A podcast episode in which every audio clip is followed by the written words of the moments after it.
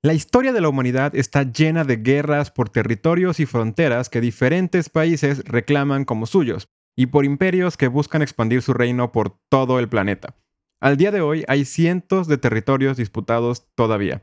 Algunos entre estados de un mismo país y otros entre naciones enteras que discuten cuáles son realmente sus fronteras y si ciertas partes del mundo les pertenece o no, aunque estén cerca o a kilómetros de distancia de ellas. Pero hoy no vamos a hablar de ninguna de esas, sino de todo lo contrario, un pedazo del planeta que nadie quiere reclamar y que es la única parte del mundo oficialmente marcada como tierra de nadie, aparte de un cachito de Antártida, pero no vamos a contarlo.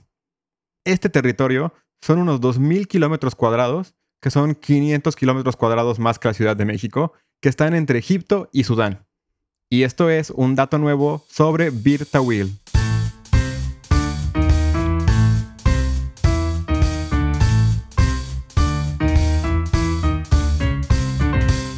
Como gran parte de los problemas territoriales del mundo, esta pelea fue gracias al enorme imperio británico y su amor por el colonialismo. Ciertamente esta parte del mundo ya había tenido muchos problemas con el imperio otomano y el reino egipcio y muchos imperios más. Pero, para no hacer un episodio ridículamente largo, vamos a saltarnos hasta la parte en que el imperio británico llegó a meter su cuchara. A los ingleses les encantaba llegar a nuevos territorios y reclamarlos como suyos, como ya vimos en el episodio de las Islas Malvinas o Falkland Islands para ellos. Y otra cosa que les encantaba a los exploradores británicos era hacer mapas. Así que cada que conquistaban un lugar empezaban a hacer mapas de sus nuevos territorios, poniendo fronteras donde se les daba la gana, sin pensar realmente mucho en cómo vivía la gente de ese lugar en realidad. Y eso nos sigue creando unos ligeros problemas hasta el día de hoy, como la guerra entre Israel y Palestina y entre Irak y Siria. Pues en 1882, el Imperio Británico decidió invadir Egipto y convertirlo en un protectorado de la corona. En ese entonces, Egipto no era solamente lo que conocemos hoy en día, sino que era el reino de Egipto, y tenía control sobre otros lugares, como Sudán, y los ingleses les ayudaron a terminar de conquistarlos. En 1899, cuando los ingleses comenzaron a hacer los mapas de su nuevo pedacito del mundo, hicieron la frontera política entre Egipto y Sudán una línea recta, marcada por el paralelo número 22, y para que los egipcios no se sintieran tan mal por estar básicamente bajo control total del imperio británico, decidieron nombrar a Sudán como un territorio gobernado en conjunto por ellos y por Egipto. Y así nació el Sudán anglo-egipcio. Sorprendentemente, resulta que trazar líneas rectas donde se te da la gana no refleja muy bien cómo funciona verdaderamente el planeta, y los ingleses se dieron cuenta de esto bastante rápido.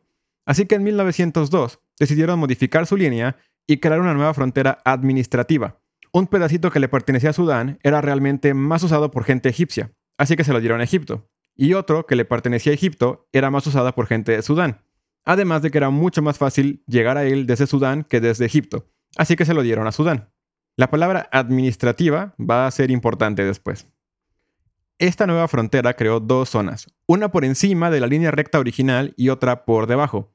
La que estaba arriba, que ahora sería de Sudán, se llamó el Triángulo de Jalaib y tiene costas con el Mar Rojo y el río Nilo, algunas tierras de cultivo y ciudades relativamente importantes. La que estaba por abajo de la línea, que ahora sería de Egipto, se llamó Bir Tawil y eran 2.000 kilómetros cuadrados de absolutamente nada. No tiene acceso a ninguna fuente de agua, carreteras, caminos, tierra fértil o población, excepto por algunos pueblos nómadas que en ese entonces vivían ahí. En ese momento no fue muy relevante esta nueva frontera, porque al fin y al cabo todos eran parte de un mismo reino, y realmente ninguno estaba en control de sí mismo. Así que estos solamente eran los ingleses jugando a trazar líneas en la arena a kilómetros de donde ellos vivían realmente.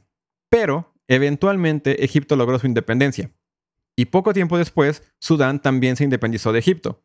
Y fue ahí cuando empezaron las discusiones. Cuando Sudán se independizó, tomó la frontera que tenían en ese momento, que era la línea con curvas que les daba Jalaib a ellos y Birtawil a Egipto. Pero el gobierno de Egipto dijo, no, no, no, no, no, esa frontera era solamente administrativa, cuando éramos un solo reino. Pero la frontera política, que separa los territorios en verdad, es la línea recta original de 1899. Así que Halaib es mío y Birtawil es tuyo.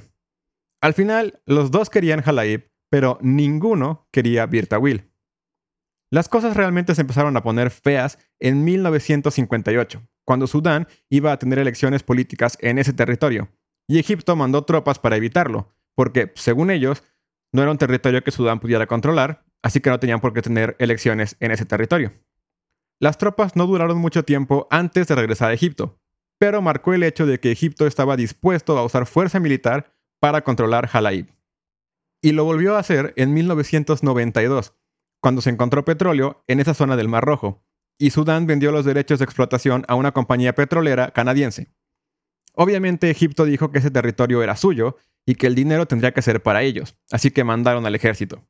La compañía canadiense decidió retirarse hasta que se resolvieran los problemas diplomáticos. Y, oh sorpresa, en pleno 2021, el lugar sigue siendo técnicamente territorio en disputa, aunque lo controla Egipto y Sudán no ha tenido ninguna especie de presencia militar ahí desde el 2000. Pero con todo esto, ¿por qué ninguno de los dos toma Birtawil? Al fin y al cabo, mientras se siguen peleando por el otro pedazo, podrían tener territorio extra gratis. El problema es que los dos rechazan totalmente que sea suyo y se rehusan a poner ni un solo pie ahí porque si lo hacen y dicen que ahora van a controlar Birtawil, estarían automáticamente aceptando la frontera que no les conviene y dándole Halaib al otro país. Si Egipto dice que Birtawil es suyo, entonces toma la frontera con curvas, que le da Halaib a Sudán. Si Sudán dice que Birtawil es suyo, entonces toma la frontera recta, que da Halaib a Egipto. Así que los dos países rechazan totalmente Birtawil. Y como no hay ninguna población que viva ahí, es la única parte de la Tierra, aparte de una porción de la Antártida, que la ONU define como Terra Nullius, que es una forma elegante de decir que no le pertenece absolutamente a nadie. Y si no es de nadie, eso quiere decir que cualquiera puede ir y reclamarla. ¿Puedo ir yo a poner mi bandera y decir que ahora es mío? Técnicamente, sí. Y si ustedes lo hacen, no serían los primeros en intentarlo. Si googlean Will, van a ver que mucha gente en Internet ha decidido nombrarse rey, presidente, ministro o lo que sea de Will. Pero aún más, algunos han ido a poner su bandera para formar su nuevo reino.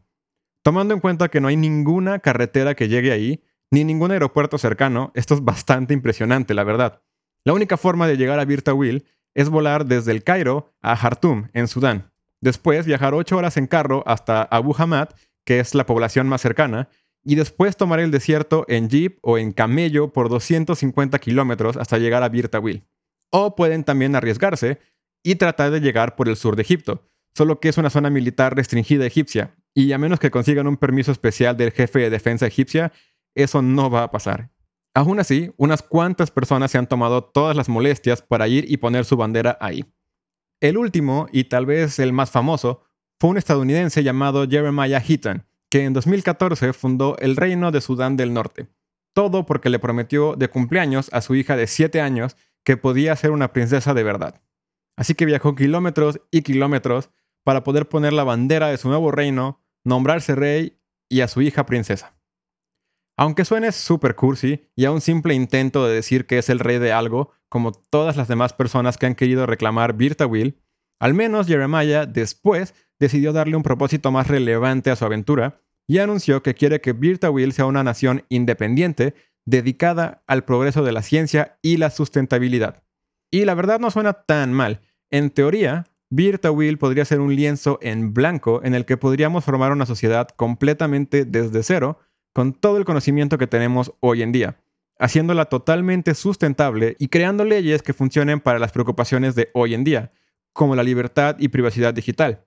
Y podría servir de ejemplo para ver cómo mejorar los países que ya existen desde hace siglos. Además, Jeremiah tiene la idea de dirigir toda o la mayor parte del presupuesto de su nación a la experimentación científica, para que las mejores mentes de todo el mundo puedan ir a investigar libremente sin las presiones de algunos gobiernos controladores o de grandes corporaciones solo financiando las investigaciones que les convienen. Y aunque suene como una bonita utopía, la verdad es que crear un país no es tan fácil. En la geografía política, las cosas solo le pertenecen a alguien porque los demás países reconocen que así es. Y mientras ningún otro país del mundo quiera reconocer al reino de Sudán del Norte como real y empezar a comerciar con él, entonces el reino no existe, no importa cuánto lo quiera su fundador. Pero si ustedes logran fundar su propia nación en Will y que otros países la reconozcan, podrían ser dueños de su propia nación así de fácil. Una sola superpotencia que los apoye y ya serán reyes, presidentes, ministros o lo que quieran.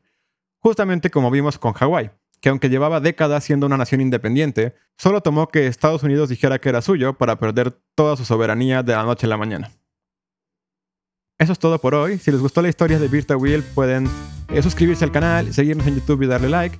Y también recuerden que pueden encontrarnos en Facebook como Un Dato Nuevo y Twitter como arroba UDN Podcast.